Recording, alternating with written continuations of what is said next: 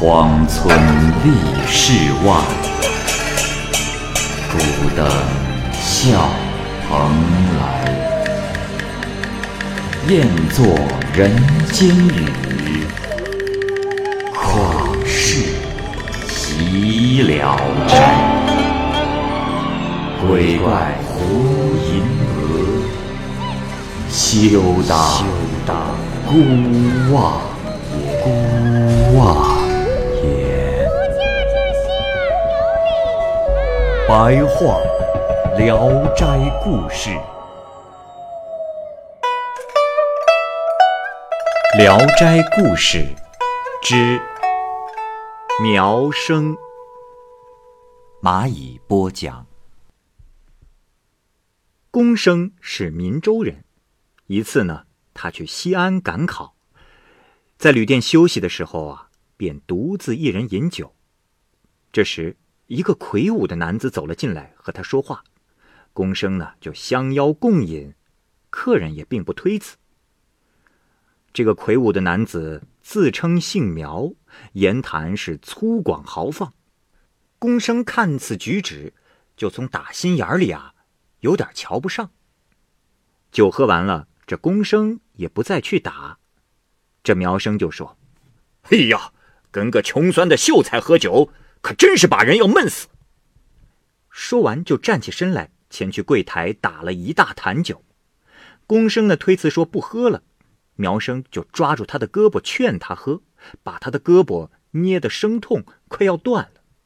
公生呢迫不得已，就又陪着喝了几杯。苗生啊用盛汤的大碗自饮，并且笑着说：“嗯，好酒。我也不善于劝人喝酒，客人留去请自便吧。”啊！公生立即收拾好行装，便上路了。走了几里地之后，这公生的马就病了，趴倒在路上。公生呢，便没办法，只能在路边等待。正在无计可施的时候，这苗生就赶来了。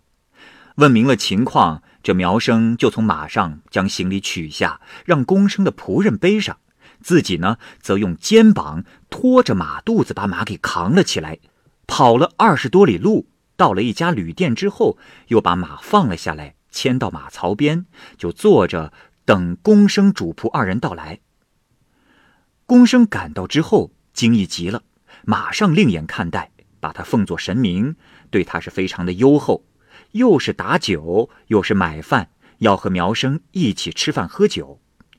苗生说：“呃，呃，你供不了我的大食量，我们一起喝一通酒就行了啊。”等他们干完了一坛酒，苗生站起来告辞说：“呃，兄台，你治马还得耽误一阵子，我就不能在这儿陪你了。呃，就此告别。”说完就走了。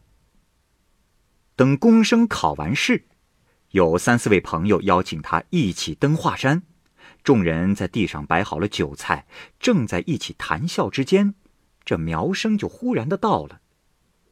只见他左手提着一个大酒杯，右手拿着一只猪肘子，往地上一扔，说道：“ 呃，听说诸君登临华山，我敬赴名士之后，呃，得些荣耀。” 众人起身行礼，然后随意入座欢唱，十分的快乐。大家想连句作诗，苗生就争论说：“呃，这。”呃，开怀痛饮很是快乐，呃，何苦要费神苦思呢？啊！大家不听，就立下了规矩，说如果作诗不成就罚酒三杯。这苗生说：“呃，那也行。呃，若是作诗做的不好，呃，那也应该按军法处置。”众人笑着说：“ 若是这样，还不要杀头啊？”苗生说：“那可不，啊，如果不杀头的话，我这个武夫也能凑上两句啊！”啊。于是首作晋声吟道：“呃，绝眼频灵眼界空。”苗生随口接道：“呃，呃，睡狐，呃呃，睡狐鸡缺见光红。再后来，下座思考了很久，也未对上，苗生就拿过壶来自己倒酒喝。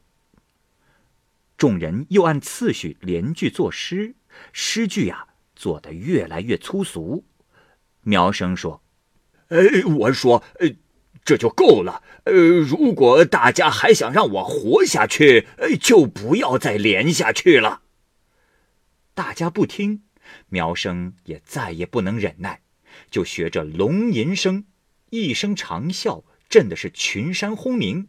有后仰前合的学狮子舞，这时诗兴被打扰了，大家才停止了连句，又举杯斟酒畅饮。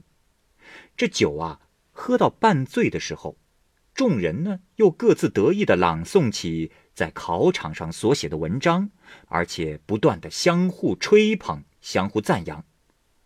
苗生啊，是实在不想听这些酸腐的腔调，就拉着公生猜拳。他们呢，划了好几遍拳，互有胜负。可是这些吹捧朗诵的人还没有读完。这时，苗生就厉声的喝道：“哎呀，我说各位呀，你们的文章我已经听得熟悉的不能再熟悉了。像你们这样的文章，只能在床头读给自己的老婆听，在大庭广众之中喋喋不休。哎呀，真是叫人烦呐！”众人脸上露出了惭愧的神色。他们呀，都十分的讨厌苗生粗鲁莽撞，就越发的高声吟诵。苗生是十分的愤怒，趴在地上大吼一声，立即变成了一只老虎，是咬死了众人，然后咆哮着走掉了。众人中幸存的只有公生和晋生。晋生这一年中了举人。三年后，途经华阴，忽然间看见了鸡生。这鸡生啊，也就是三年前在山上被老虎吃掉的众人之一。晋生大为的恐惧，就要飞马逃走。这鸡生就抓住了缰绳，使他不能离开。于是，晋生就下马问他想干什么。鸡生就说：“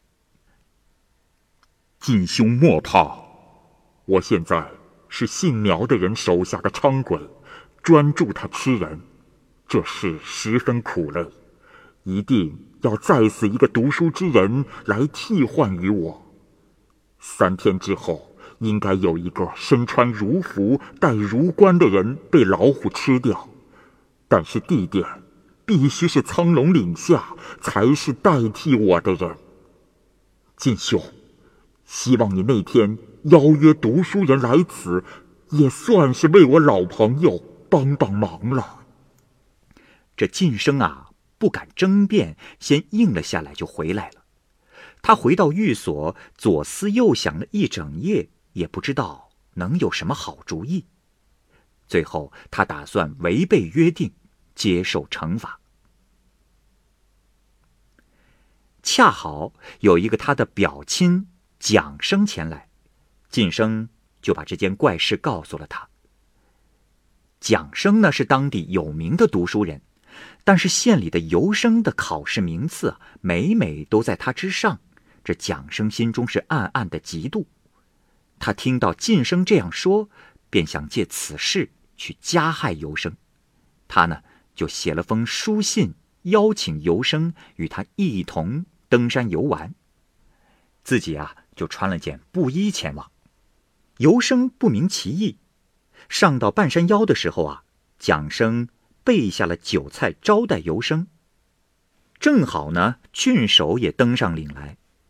郡守和蒋生家是世家通好，听说蒋生也在此地，就派人去叫他。这时蒋生没有办法，不敢穿着布衣前去，于是就换了游生的衣服。